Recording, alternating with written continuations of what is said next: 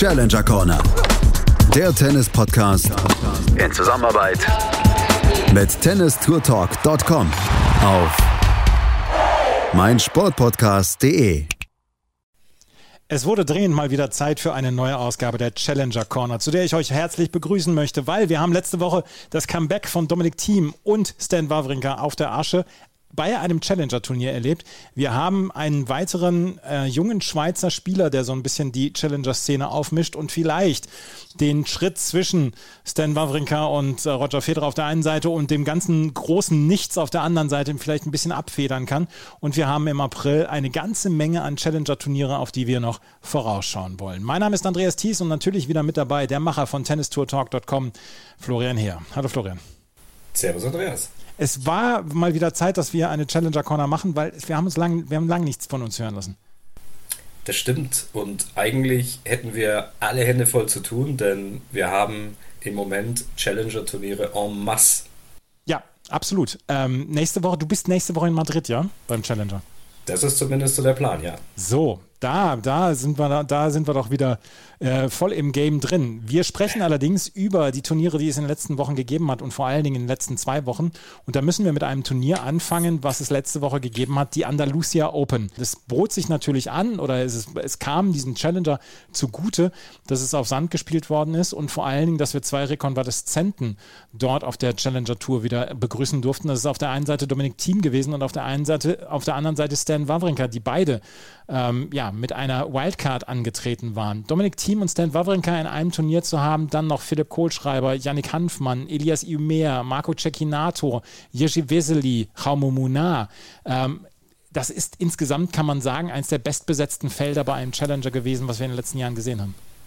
Absolut. Und ähm, höchste Kategorie natürlich gewesen, 125er Klasse. Mhm. Das ist stellvertretend, das ist dann auch standesgemäß. Aber es wurde, und das muss man ganz klar sagen, äh, natürlich überschattet oder äh, besonders herausgehoben durch die, durch die äh, Teilnahme natürlich von Stan Van Brinker und äh, Dominic Thiem. Denn dass man zwei ehemalige Grand Slam Champions innerhalb eines Turniers auf Challenger-Ebene hat, das kommt dann doch wirklich nicht so häufig vor. nee, das kommt wirklich nicht ganz so häufig vor. Und wir haben einen, also wir haben einen rechten Hype erlebt da letzte Woche. Ähm, das muss man ganz klar sagen. Ich habe dann auch bei unserem anderen Twitter-Account bei Chip and Charge habe ich dann so, so ein bisschen die, die Felder und, und dann auch die Matches auch so ein bisschen ja angekündigt und äh, da wurde schon Interesse oder da gab es schon Interesse dann von Seiten der Tennisfans und die beiden ähm, Protagonisten dieses Turniers, Dominik Thiem und Stan Wawrinka, die wurden hintereinander angesetzt dort bei diesem Turnier bei den Andalusia Open und oh. sie mussten beide feststellen, dass die Bäume nicht in den Himmel wachsen, weil sowohl Stan Wawrinka gegen Elias Ümer als auch Dominik Thiem gegen Pedro Kaschin verloren jeweils klar in zwei Sätzen. Das war ihre erste Partie und das war dann auch mal wieder so die Erkenntnis, naja, auf Challenger-Ebene wird schon relativ gutes Tennis gespielt. Absolut und auch die Leistungsdichte ist dementsprechend groß. Und man muss natürlich fairerweise sagen, also sie waren natürlich jetzt auch schon eine gewisse Zeit ähm, vom Tennisplatz äh, fern gewesen. Das muss man natürlich ganz klar festhalten. Bei Stan Wawrinka waren es 385 Tage insgesamt und bis es zu diesem Super Tuesday eigentlich kam, ja, denn beide haben eben dort am selben Tag gespielt, ähm, wo er eben 385 Tage ohne Turnier gespielt hat. Danach äh, zwischen zwei OPs ja überstanden gehabt. Das letzte Turnier hat im März 2021 stattgefunden. Bei Dominik Teams waren es auch immerhin 280 Tage, die er ohne Turnier und ohne Wettkampfpraxis dann hier verbracht hat. Hatte ja die Handgelenksverletzung ausgehend ähm, beim Turnier in Mallorca im Juni mhm. letzten Jahres gehabt, wo er dann, glaube ich, auch von seinem Match ja dann ähm, zurückgetreten ist, beziehungsweise eben aufgeben musste. Und bei Stan Wawrinka ist es schon so lange her, dass er inzwischen eigentlich auf äh, 230 der Weltrangliste ähm, runtergerutscht ist und bei Dominik Thiem ja auch eben auf Platz 50. Und es war dann schon folgerichtig, dass man sich dann als Zielsetzung im Endeffekt vielleicht als nächstes große Grand Slam Roland Garros nimmt und dann sich eben auch mit Beginn der europäischen Sandplatzsaison ähm, in Spanien dann dieses Turnier ähm, heraussucht. Die Anlage in Marbella ist ja perfekt, muss man sagen. Ich war letztes Jahr ja auch vor Ort. Da ist ein Hotel direkt nebenan. Also es ist alles fußläufig erreichbar und dementsprechend fühlen sich die Spieler dort auch wohl. Die Austragungsstätte hat früher schon Davis Cup äh, Turniere ähm, beherbergt. Es fand ja auch im vergangenen Jahren ATP 250er statt neben dem Challenger-Turnier. Also man hat da richtig viel auch versucht wieder ähm, ja äh, wieder nach vorne zu bringen und ähm, hat einen richtig großen Center Court, wo eben auch ich schätze mal so um die 2.000, 3.000 Zuschauer Platz haben. Also das heißt, da kann man auch schon eine standesgemäße Atmosphäre hier auch schaffen und ich glaube für die Spieler, die haben sich dort auch richtig pudelwohl gefühlt mit einem kleinen Wermutstropfen, das muss man vielleicht noch sagen, denn vor allem die ersten Tage, die waren richtig verregnet sogar. Also ich erinnere mich, ähm, ich habe da die gute Wahl getroffen. Im letzten Jahr hatten wir da noch richtig schönes Wetter. In diesem Jahr hatten wir hier in Deutschland schönes Wetter und an der Costa del Sol, naja, da hat es doch zu einigen Regenschauen auch geführt und es war richtig, ja, äh, Nieselwetter teilweise auch. Es war ziemlich kühl ähm, für, die, für die Region natürlich so um die 15, 17 Grad dann vor Ort gewesen. Also das war das Einzige, was vielleicht nicht so ganz funktioniert funktioniert hat bezüglich der Rahmenbedingungen. Ja, die Rahmenbedingungen waren wirklich die ersten Tage relativ furchtbar. Also ähm, das war gerade der erste Tag war komplett verregnet. Beim zweiten Tag, da wurde Stan Wawrinka als zweites Match angesetzt, Dominik Thiem als drittes Match. Vorher war noch Pablo Andujar, der gespielt hat. Und ähm, da war es dann schon so, dass dann gesagt worden ist, ja, wird wohl ein bisschen länger dauern, bis dann dieses, ähm, dieses Match oder diese Matches dann angesetzt werden können. Aber Dominik Thiem hatte hinterher dann ja auch noch bekannt geben müssen, dass er an Corona erkrankt war, dass er also einen positiven Test hatte. Also der hat im Moment wirklich eine ganz, ganz schwierige Phase. Er steht eigentlich mitten in seinem, ja, in seiner Prime-Zeit. Das heißt, er müsste eigentlich zu diesem Zeitpunkt dann ähm, in, auf, sein, auf dem in Zenit seines Könnens sein und er schlägt sich halt seit Mallorca letztes Jahr mit dieser Handgelenksverletzung rum.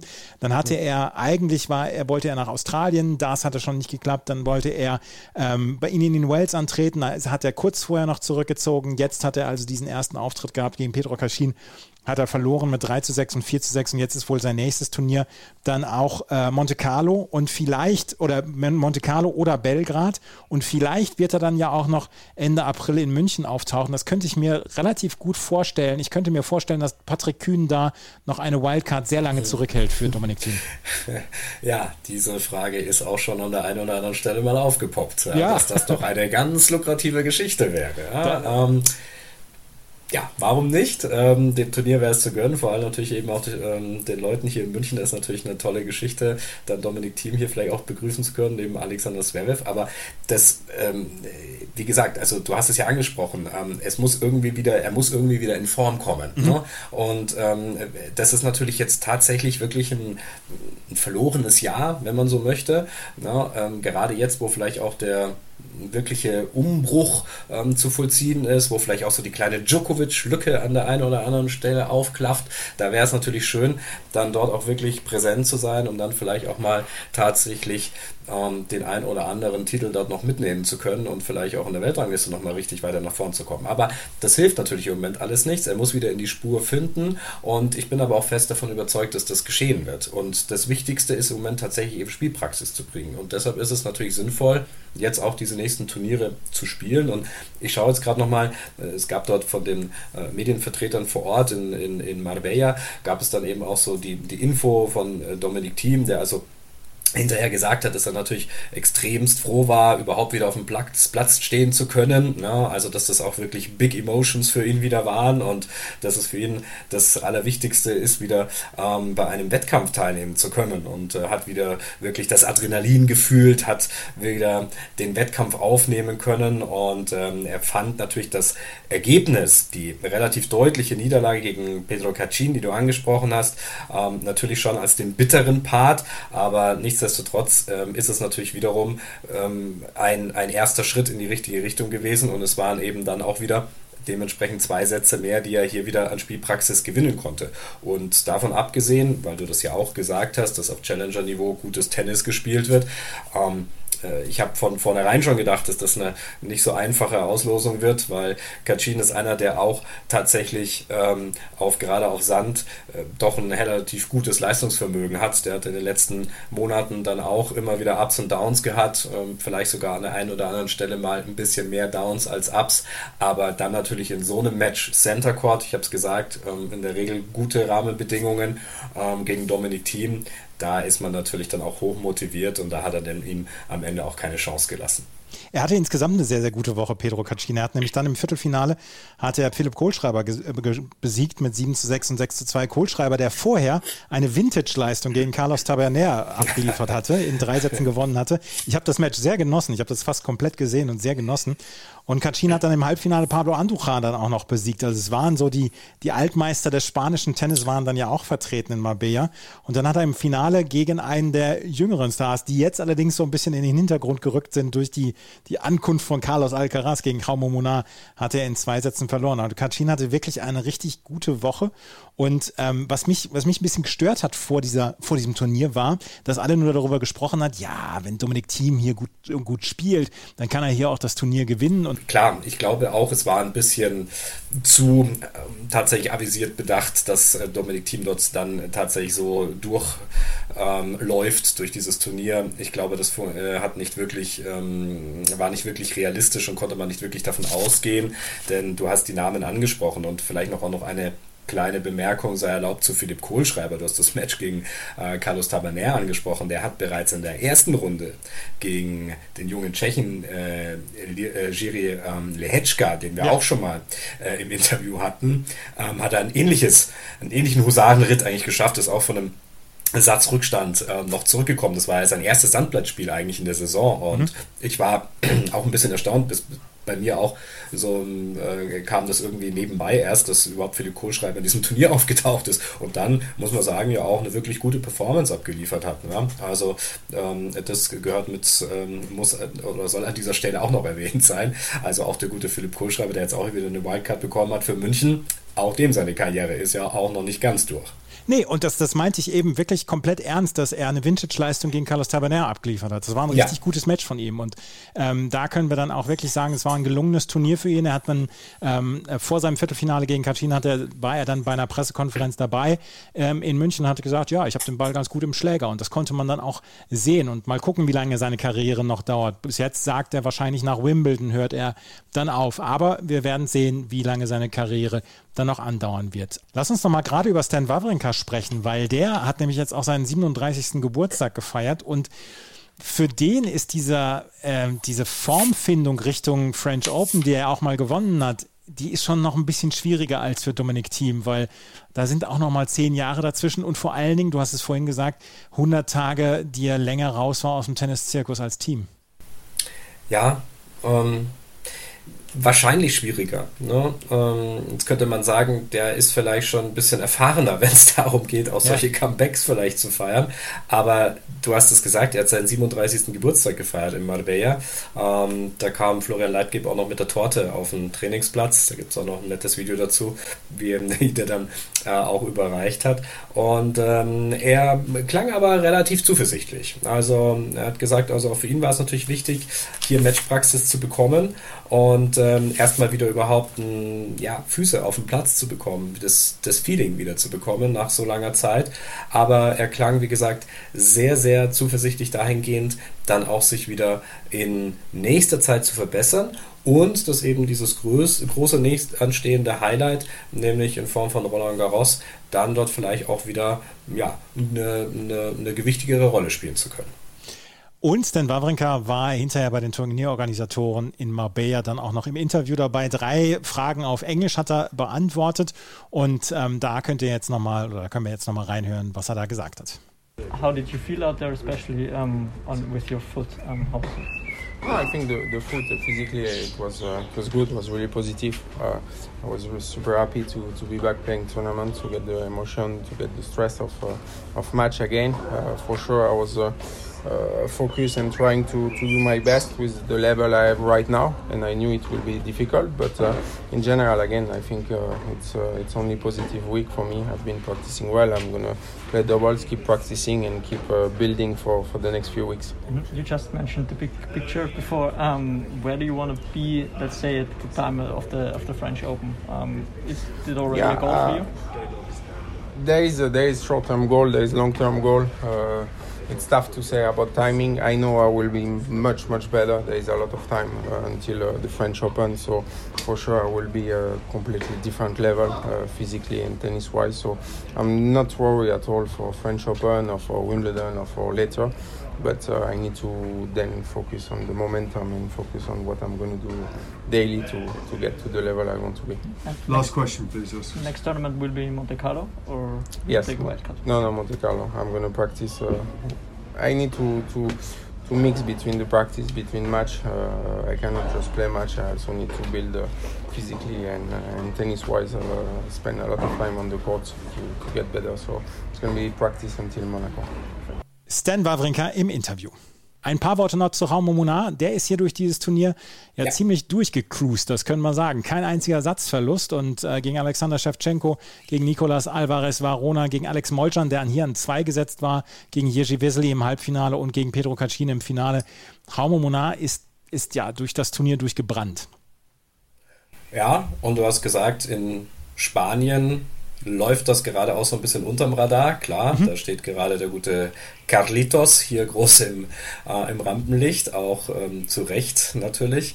Aber ähm, auch das ist ja eine ganz nette Geschichte, denn äh, äh, Jaume Munar hat drei Finals vorher in Marbella gespielt. Der, hatte mich schon, der stand schon 2020, der stand 2021 gleich zweimal im Finale, nämlich bei diesem Back-to-Back-Event Challenger und ATP 250 und hat alle drei verloren. Und in dem Fall waren es jetzt hier dann alle guten Dinge, sind vier und konnte sich endlich hier die Trophäe in Marbella dann auch schnappen.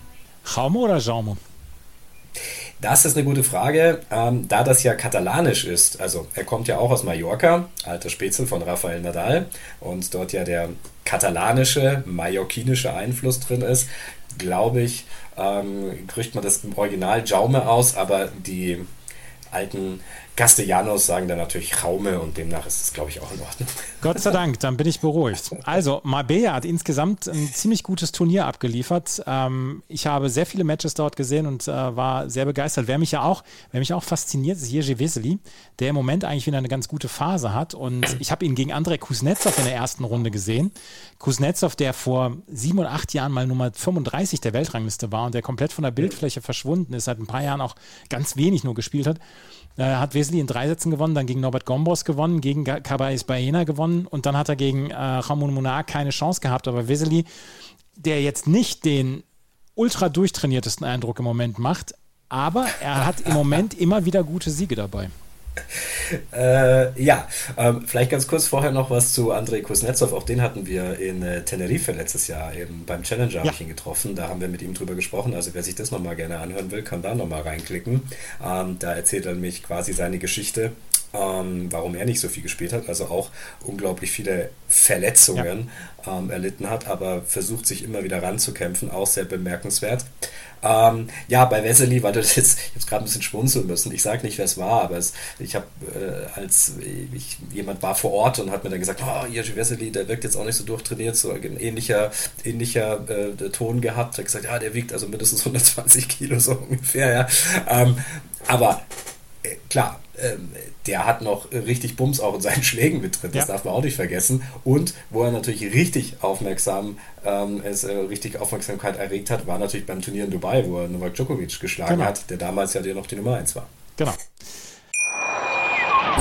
Schatz, ich bin neu verliebt. Was? Da drüben. Das ist er. Aber das ist ein Auto. Ja, eben. Mit ihm habe ich alles richtig gemacht. Wunschauto einfach kaufen, verkaufen oder leasen. Bei Autoscout24. Alles richtig gemacht. vernimmt sich, was man will. Dann wilde Gerüchte entstanden. Fast nichts davon stimmt. Tatort Sport. Wenn Sporthelden zu Tätern oder Opfern werden, ermittelt Malte Asmus auf meinsportpodcast.de. Folge dem True Crime Podcast, denn manchmal ist Sport tatsächlich Mord. Nicht nur für Sportfans. Das war das Turnier in Marbella. Wir wollen aber allerdings auch noch auf die zwei Turniere, die Challenger-Turniere, die in den letzten Wochen in, äh, in der Schweiz stattgefunden haben, wollen wir noch mal zurückschauen, weil in Biel hat Juri Rodionov gewonnen aus Österreich, damals gegen Kasper Sug im, im Finale. Und da hat schon jemand wie Dominik Stricker aus der Schweiz schon für Furore gesorgt. Aber dann das äh, Challenger in Lugano, Da hat Leandro Rede ähm, das Finale erreicht. Dort hat er gegen Luca Nardi verloren, aber Leandro Rede hat unter anderem Pierre-Hugues Herbert besiegt, auch den Landsmann Marc-Andrea Hüßler und in der ähm, ersten Runde Maxim Cressy, der an 1 gesetzt war hier. Leandro Riedi. Die Schweizer scheinen die Übergangsphase zwischen Stan Wawrinka und ähm, Roger Federer und der nächsten Generation jetzt schon anzugehen. Da sind einige wirklich große Talente am Start ich bin echt erstaunt. Ja, also ich muss ganz ehrlich sagen, es ist echt wiederum faszinierend, was aus dieser doch so kleinen Schweiz hier wieder, ähm, vor allem auch im, im Herrentennis, hier wieder hervorgebracht wird. Und es waren, du hast gesagt, zwei Wochen ähm, Schweizer Indoor Swing, wenn man so will. Zuerst mhm. in Biel, das ist der Standort, wo auch der, die Schweizer, wo der Schweizer Tennisverband ansässig ist und spielen dort, dort eben auch in der dementsprechenden Halle und danach eben in Lugano. Also zwei ähm, Turniere, die im letzten Jahr schon auch stattgefunden haben. Nach auch längerer Abstinenz waren wieder, ähm, haben wieder Challenger-Turniere in der Schweiz stattgefunden. Und ähm, ich muss ganz ehrlich sagen, ich war kurz, äh, habe schon zweimal immer wieder gezuckt, äh, dort nicht vorbeizufahren, eben aufgrund der Resultate dieser jungen Spieler. Denn das ist ja immer so der Anlass, dann auch mal wieder vor Ort zu gehen, mit denen dann mal in Kontakt zu treten und sich mal dann auch wirklich umzuhören. Ähm, und hätte sogar ähm, die, die teure Schweiz hier in Kauf genommen, weil der Wohlstand ist noch nicht ausgebrochen, aber ähm, am Ende habe ich es auf jeden Fall nicht gemacht, aber es hätte sich, es hätte sich gelohnt. Ähm, und du hast äh, Leandro Rede angesprochen. Das ist einer von denen natürlich. Ähm, 20 Jahre alt, äh, aktuell jetzt die Nummer 336 der Welt, der also im Finale von Lugano stand, dort sein erstes Challenger-Finale eben auch bestritten hat. Der hat vorher schon mh, ein ITF-Turnier äh, in Trimbach gewonnen gehabt dieses Jahr und auch im Jahr zuvor, glaube ich, schon eins. Also der hat schon zwei Turniere immerhin auf der ITF World Tennis Turnier äh, Tour gewinnen können und hat ja auch 2020 äh, den ähm, Juniors Doubles Title zusammen mit dem Rumänen Nicolas David Ionel gewonnen. Also der hat natürlich schon auch in den Juniorjahren äh, auf sich aufmerksam gemacht und scheint jetzt so diesen Schritt in den Übergang in die äh, auf, auf die Seniorenebene gut zu bewerkstelligen. Und ähm, auch wenn es natürlich immer ein bisschen komisch anmutet, ein bisschen komisch klingt, er erinnert mich ein bisschen an Alexander Zverev. Nicht nur ganz äh, bisschen auch vom Äußerlichen her, sondern auch eben von seiner Statur her, na, so ein bisschen der schlagsigere Typ. Ähm, und ähm, äh, das äh, ist dann vielleicht auch noch so eine Komponente, die da mit reinspielt, die das dann ähm, ein bisschen spannend macht, das Ganze zu beobachten. Aber ähm, er hat inzwischen schon eine sehr solide Vorhand, ähm, muss ganz klar sagen, Rückhand, da ist noch wirklich Potenzial und Luft nach oben. Auch das Service ist da noch ausbaufähig, aber das ist in solchen Altern dann auch relativ äh, normal, denke ich mal. Aber das sind so die Bereiche, glaube ich, wo vor allem noch dran gearbeitet werden muss. Aber im Insgesamten ist er einer von insgesamt vier, die ich mir notiert habe. Also es ist nicht nur Leandro Redi, es ist auch natürlich Dominik Stricker immer noch, mhm. der ja letztes Jahr in Lugano seinen ersten Challenger-Turnier-Sieg feiern konnte. Der ist immer noch nur noch 19 Jahre alt, ne, ist die Nummer 177 der Welt, hat inzwischen auch einen zweiten Challenger-Triumph äh, ergattert, nämlich in Cleveland Anfang des Jahres auch das noch oben drauf gelegt. Und dann sind noch zwei Namen mir aufgefallen in diesen zwei Wochen jetzt. Das eine ist der Name von Kilian Feldbausch, mhm. der ist gerade mal 16.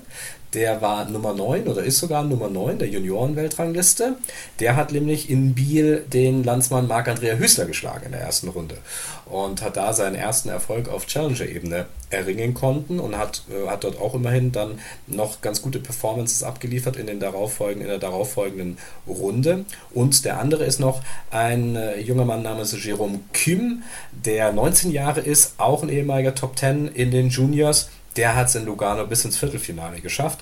Und ähm, ich glaube, das sind vier Namen, die jetzt alle ähm, ja, maximal 20 Jahre alt sind und doch schon die ersten, ja, immerhin Achtungserfolge auf dieser Ebene verzeichnen konnten.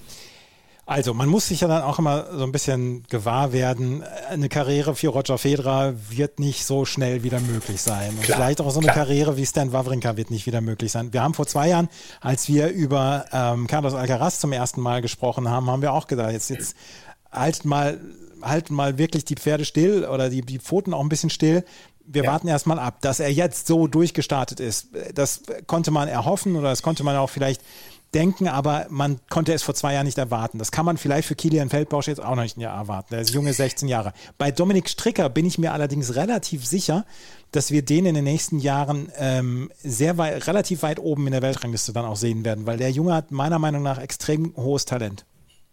Ja, ähm, es, ist, es ist immer schwer voraussehbar, klar. Und gerade in den klassischen Tennisnationen, also in Spanien sowieso, wo die Presse ja auch ganz schnell mal ähm, einen riesen Hype veranstalten kann. Und da sind auch schon die ein oder anderen jungen äh, Talente auch mitunter dran zerbrochen, muss man auch ganz klar sagen. Da ist man natürlich auch inzwischen sehr, sehr vorsichtig.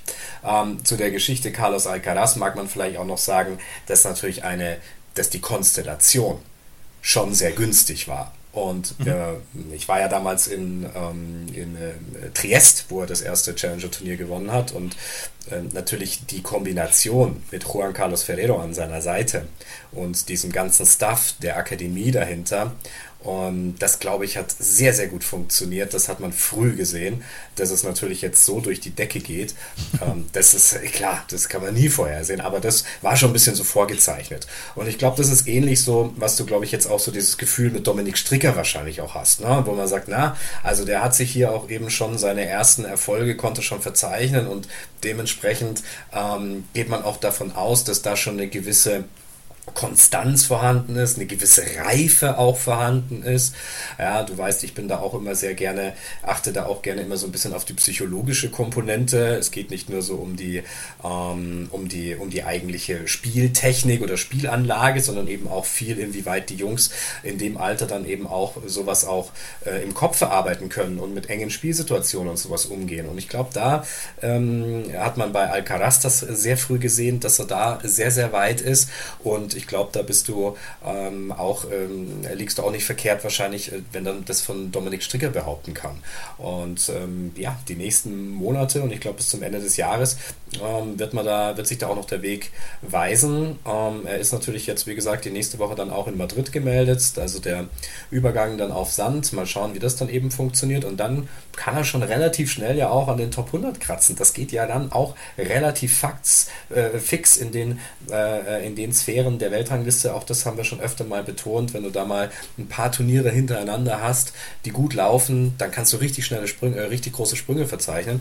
Und ähm, dann bist du plötzlich auf ATP-Ebene und na, dann ähm, gilt es verletzungsfrei zu bleiben, weiter kontinuierlich zu arbeiten und plötzlich kommt man dann vielleicht immer ganz nach vorne. Ja? Also das ist alles möglich. Ich möchte nur ganz kurz eine Sache noch sagen, ja, bitte. Ja, ähm, ähm, bevor ich das vergesse. Weil wir ja jetzt wieder von einem zweiwöchigen ähm, Challenger Swing in der Schweiz sprechen. Wir sprechen vom, ich glaube, inzwischen siebten Turnier, Challenger Turnier, das in Italien bereits dieses Jahr stattgefunden hat. Wie viele Turniere haben wir in Deutschland gehabt? Hatten wir schon eins? Nein, gar keins. Ja. Und ähm, das ist halt immer noch äh, so eine Geschichte, ähm, die, ähm, glaube ich, doch immer mal auch wieder angesprochen werden sollte. Mhm. Ja, das, das ist natürlich nicht die Lösung, klar. Ähm, aber es ist natürlich ein, ein Baustein Ne, dazu auch diesen jungen Leuten überhaupt die Möglichkeit Klar. zu geben. Ein Kilian Feldbausch hätte nie auf Challenger-Ebene spielen können. Der hat eine Platzierung von 1100 oder irgendwas. Mhm. Ne? Aber das ist natürlich die Möglichkeit, mit der Wildcard in so ein Turnier reinzugehen, unglaubliche Erfahrungen, glaube ich, zusammen. Auch mal ein bisschen mitzukriegen, wie läuft es überhaupt auf der Ebene. Und ähm, dann vielleicht aber auch eben noch den einen Sieg hier mit einfahren, der ihnen äh, ja dann auch immerhin ähm, elf Weltranglistenpunkte oder sieben Weltranglistenpunkte bringt. Ähm, die äh, ja dann, wie gesagt, auch in dieser, äh, in dieser ähm, Höhe der Weltrangliste dann auch einen unglaublichen Mehrwert darstellen. Absolut. Wir hatten früher Koblenz so in der zweiten Australian Open Woche. Richtig. Ähm. Richtig, wir hatten immer, ja, wir hatten vorher war es Heilbronn, das, mhm. äh, das, äh, das alte Hallenturnier. Ne? Was, also diese zweite Australian Open Woche, die war traditionell immer ähm, eine, äh, mit einem deutschen Turnier besetzt, ne? über, über, über viele Jahre hinweg. Und jetzt ist das Kickoff wieder in Heilbronn. Aber, erst Aber natürlich erst im Mai, ganz ja. genau. Ja, also das ist in der Tat ein Problem und wir haben hier dann ja auch schon äh, mit Klaus Eberhardt darüber gesprochen und darüber gesprochen, wie kann man Spielmöglichkeiten für junge deutsche Spieler dann auch ermöglichen. Und es gibt ja ähm, ein paar Spieler, die dann jetzt auch Spielmöglichkeiten brauchen und äh, benötigen würden. Und die gibt es halt im Moment in Deutschland nicht. Oberhaching war jetzt ein M15-Turnier, also 15.000 ja. Dollar. Das ist dann halt auch die niedrigste Stufe bei den ITF-Turnieren. Und da bräuchte es mehr Turniere, glaube ich, dann auch in Deutschland. Da bin ich absolut deiner Meinung. Ja, würde sich ja eben auch anbieten. Ne? Also das, was halt auch diese, wir haben ja auch Infrastruktur von den Akademien her und so weiter. Ne? Und ähm, ich sehe es halt jetzt wieder, im Übrigen, wenn ich auch das noch ganz kurz sagen darf, also die Spanier, die ja vor ein paar Jahren diesen Wechsel eben gemacht haben, die ja auch ewig lang nicht viele Challenger-Turniere oder sowas gemacht haben, aber durch den Verband eben jetzt auch, ähm, ich glaube, 10 oder 12 Turniere dieses Jahr machen, also auch wieder eine neue Rekordzahl eigentlich ähm, erreicht haben und im Übrigen auch schaffen, diese ganzen Turniere auch recht gut medial zu vertreten. Ich habe jetzt gerade wieder gelesen, haben einen Vertrag mit Eurosport äh, gemacht, ja. wo jetzt wieder ähm, das ähm, Finale, glaube ich, des Turniers in Murcia äh, oder zumindest das Finalwochenende übertragen wird. Also das, die, die sind dann natürlich schon immer irgendwo Vorreiter, muss man ganz klar sagen, wo man sich dann eben auch ein bisschen was abschauen kann. Absolut. Das ist eigentlich auch ein ganz gutes Schlusswort, aber wir wollen noch auf die nächsten Wochen zu sprechen kommen, die es in der Challenger Tour gibt, weil der April ist eigentlich mal sehr, sehr interessant. Wir haben in dieser Woche Mexico City, ähm, was stattfindet, ähm, mal wieder, und wir haben nächste Woche San Luis Potosi, eins der ältesten Challenger-Turniere, was die äh, Challenger Tour im Moment erlebt. Seit 1980 gibt es dieses Turnier. Madrid gibt es nächste Woche, Sarasota ähm, gibt es dann auch, Barletta in Italien und halt San Luis Potosi. Danach die Woche ist Prag, Split, Tallahassee und Aguas Calientes, ähm, ein neues Challenger-Turnier im April. Und Ende April dann Ostrava, Rom, Savannah, Buenos Aires und Morelos. Also ganze Menge los. 18 ATP Challenger Turniere im April. Das sind gute und viele Spielmöglichkeiten für die Spieler so ab Position 50. Ja, ich habe es eingangs gesagt, es ist ein absoluter Wahnsinn und ähm, es ist, glaube ich, so viel los wie seit Jahren nicht mehr. Also wir haben selbst das, was in der Pandemie alles an Turnieren dort beschnitten wurde, an Veranstaltungen, die nicht stattfinden konnten. Das aber so ein Gefühl wird jetzt alles doppelt und dreifach nachgeholt. Und interessant, dass eben auch hier zum Beispiel Länder wie Mexiko dort hier einen längeren, mehrwöchigen Swing dort auch ähm, durchführen. Und ähm, ja, also das ist natürlich eine wunderbare Geschichte. Auch Madrid jetzt mit dabei. Nächste Woche bin sehr gespannt. Ähm, das ist der alte ähm, ähm, das ist die alte Austragungsstätte, wo früher das Madrid, der Madrid Tennis Grand Prix stattgefunden haben. Da haben hier noch so Leute wie äh, Björn Borg, John McEnroe äh, gespielt. Und äh, da versucht man so ein bisschen dieses Flair, diese, ähm, diese Anlage hier auch wieder zu beleben, die ja auch genutzt wird, zum Beispiel für die, äh, für die Trainings während des äh, Masters-Turniers, äh, mhm. was dann ja in der Cajamarca stattfindet. Und ähm, ja, bin ich sehr gespannt, wie das aussehen wird. Und wir werden danach dann wieder eine neue Challenger Corner veröffentlichen. Und dann haben wir vielleicht auch wieder Spieler im Interview, wo wir hinterher sagen könnten, ja, wir haben ihn zuerst bei der Challenger Corner gehört. Ist ja der Plan. Da hoffen wir drauf. Das ist immer der Plan, natürlich, klar. Das, das ist der Plan. Das war's mit der neuen Ausgabe von der Challenger Corner hier auf meinsportpodcast.de. Wir hoffen, das hat euch gefallen. Wenn es euch gefällt, freuen wir uns über Bewertungen bei iTunes und bei Spotify. Vielen Dank fürs Zuhören. Bis zum nächsten Mal. Auf Wiederhören. Challenger Corner. Der Tennis-Podcast in Zusammenarbeit mit tennistourtalk.com auf meinsportpodcast.de. Schatz, ich bin neu verliebt. Was? Da drüben. Das ist er. Aber das ist ein Auto. Ja, eben. Mit ihm habe ich alles richtig gemacht. Wunschauto einfach kaufen, verkaufen oder leasen. Bei Autoscout24. Alles richtig gemacht. Wie baut man eine harmonische Beziehung zu seinem Hund auf? Puh, gar nicht so leicht. Und deshalb frage ich nach, wie es anderen Hundeeltern gelingt, beziehungsweise wie die daran arbeiten. Bei Iswas Dog reden wir dann drüber. Alle 14 Tage neu mit mir, Malte Asmus und unserer Expertin für eine harmonische Mensch-Hund-Beziehung, Melanie Lippisch. Iswas Dog mit Malte Asmus. Überall, wo es Podcasts gibt.